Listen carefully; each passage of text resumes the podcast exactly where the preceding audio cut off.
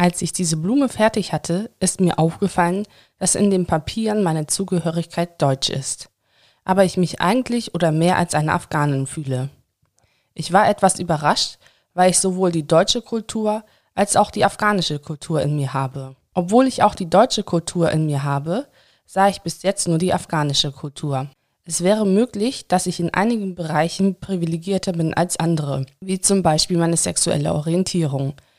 Ich bin selber heterosexuell und könnte eine bisexuelle oder homosexuelle Person diskriminieren oder ausgrenzen.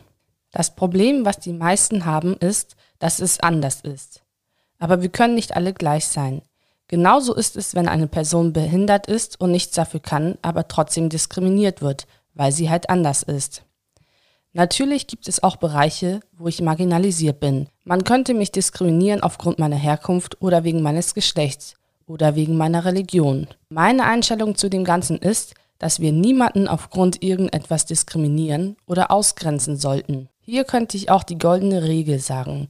Füge niemanden etwas hinzu, was auch du selber nicht haben möchtest. Mit diesen Worten meiner ehemaligen Schülerin möchte ich dich zur aktuellen Folge begrüßen und dir eine Übung vorstellen, die ganz schnell zu meinem Favoriten geworden ist.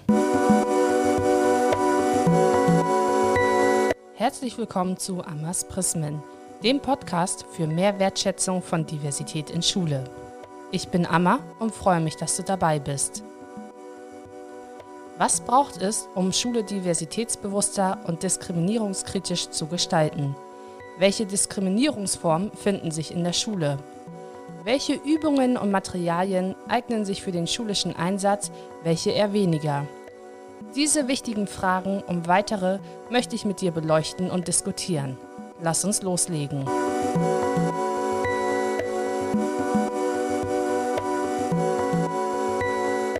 Durchgeführt habe ich die Übung in meinem Religionskurs im Jahrgang 10 und dieser Religionskurs setzt sich aus zwei unterschiedlichen Klassen zusammen. Bevor wir die Übung durchgeführt haben, gab es bereits eine erste Auseinandersetzung mit Diskriminierungsformen und Begriffen und den Begriffen privilegiert und marginalisiert. Inhaltlich geht es bei der Übung um die Auseinandersetzung und Reflexion der eigenen gesellschaftlichen Positionierung. Ebenso geht es auch um eine Auseinandersetzung mit der Machtposition bzw. Privilegierung oder im Gegensatz dazu die Auseinandersetzung mit einer Ohnmachtsposition und der Deprivilegierung.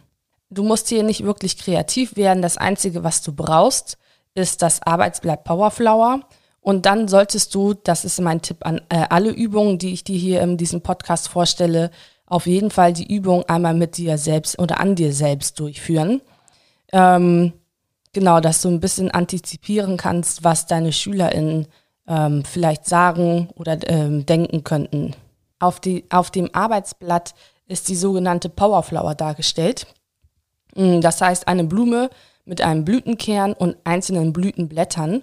Am einfachsten ist es sicherlich, wenn du dir das Arbeitsblatt anschaust, während du diesen Podcast hörst. Das Material und Arbeitsblatt zu dieser Folge findest du in dem dazugehörigen Post auf Instagram oder wenn du in den Show Notes dem Link folgst. Die einzelnen Blätter dieser Powerflower sind jeweils noch in einen inneren und äußeren Part geteilt.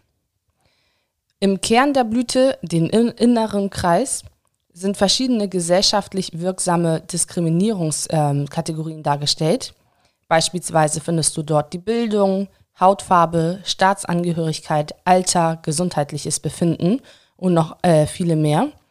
Und zu diesen Kategorien muss man sagen, das muss man wissen, dass es sich um sozial konstruierte Kategorien ähm, handelt. Das heißt, äh, die sind nicht in Stein, Stein gemeißelt, sind aber dennoch real wirksam oder können halt real wirksam werden. In den inneren Blütenblättern findest du die strukturell Privilegierten vor, in den äußeren Blütenblättern die tendenziell deprivilegierten Gruppen. Die Aufgabe besteht jetzt also darin, bei jeder dieser Kategorien entweder das innere oder das äußere Blütenblatt zu markieren, je nachdem, wo sich die Person zugehörig fühlt.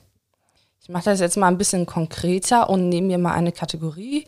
In diesem Fall wäre das, nehme ich die Kategorie Ersprache. Und im inneren Blütenblatt kann ich mich für Deutsch entscheiden. Im äußeren wäre das dann eine andere Sprache. Bei der Kategorie Bildung wäre das innere Blütenblatt das Abitur Und die tendenziell deprivilegierte Gruppe wäre dann im äußeren Blütenblatt der andere Schulabschluss. Und jetzt die letzte Kategorie, nehmen wir mal die Hautfarbe. Da kannst du dich entscheiden zwischen weiß und nicht weiß. Bei der ersten Kategorie würde ich das innere Blütenblatt, also Deutsch, markieren. Bei der Bildung wäre es das Abitur. Bei der Kategorie Hautfarbe würde ich dann nicht weiß markieren. Und tatsächlich ist es in meinem realen Leben noch nie passiert, dass ich aufgrund meiner Erstsprache oder meiner schulischen Bildung Ausgrenzung erfahren habe.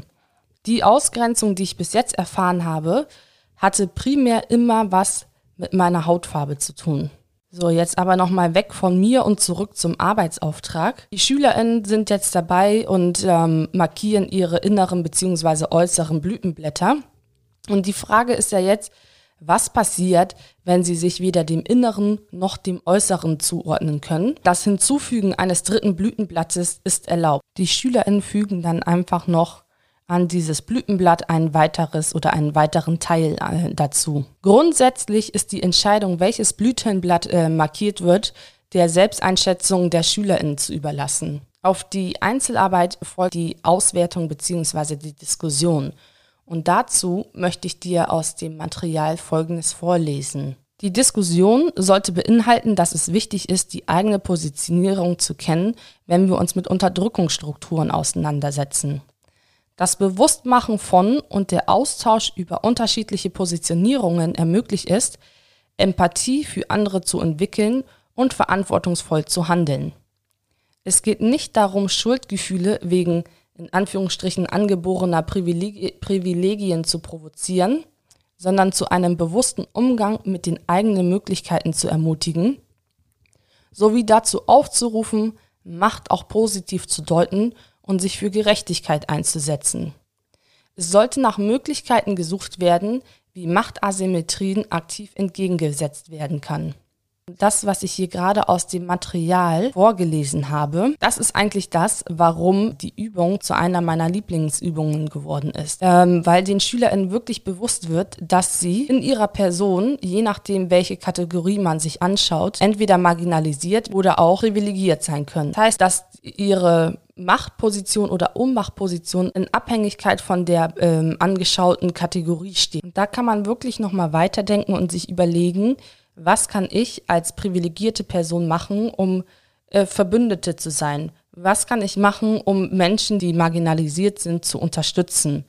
Wie kann ich dafür sorgen, dass es eine bessere Verteilung in der Gesellschaft gibt? Im Unterbewusstsein war mir das vielleicht klar, aber durch diese Übung ist das wirklich nochmal hochgekommen, dass auch ich als Lehrkraft mich zwischen Marginalisierung und Privilegierung bewege. Das sind so die Punkte, warum ich diese Übung so gut finde. Jetzt am Schluss bleibt mir noch ein ganz großes Dankeschön an dich zu richten. Vielen, vielen Dank, dass du dabei warst. Ich hoffe, dass du aus dieser Folge etwas mitnehmen konntest, dass sie dir Spaß gemacht hat und ich dich auch beim nächsten Mal bei Amas Prismen begrüßen darf. Besuche auch gerne meine Social Media Seiten. Bei Twitter findest du mich unter dem Handle @amasprismen, ein Wort alles klein und bei Instagram unter dem Handle @amasprismenpodcast ebenso ein Wort und alles klein geschrieben.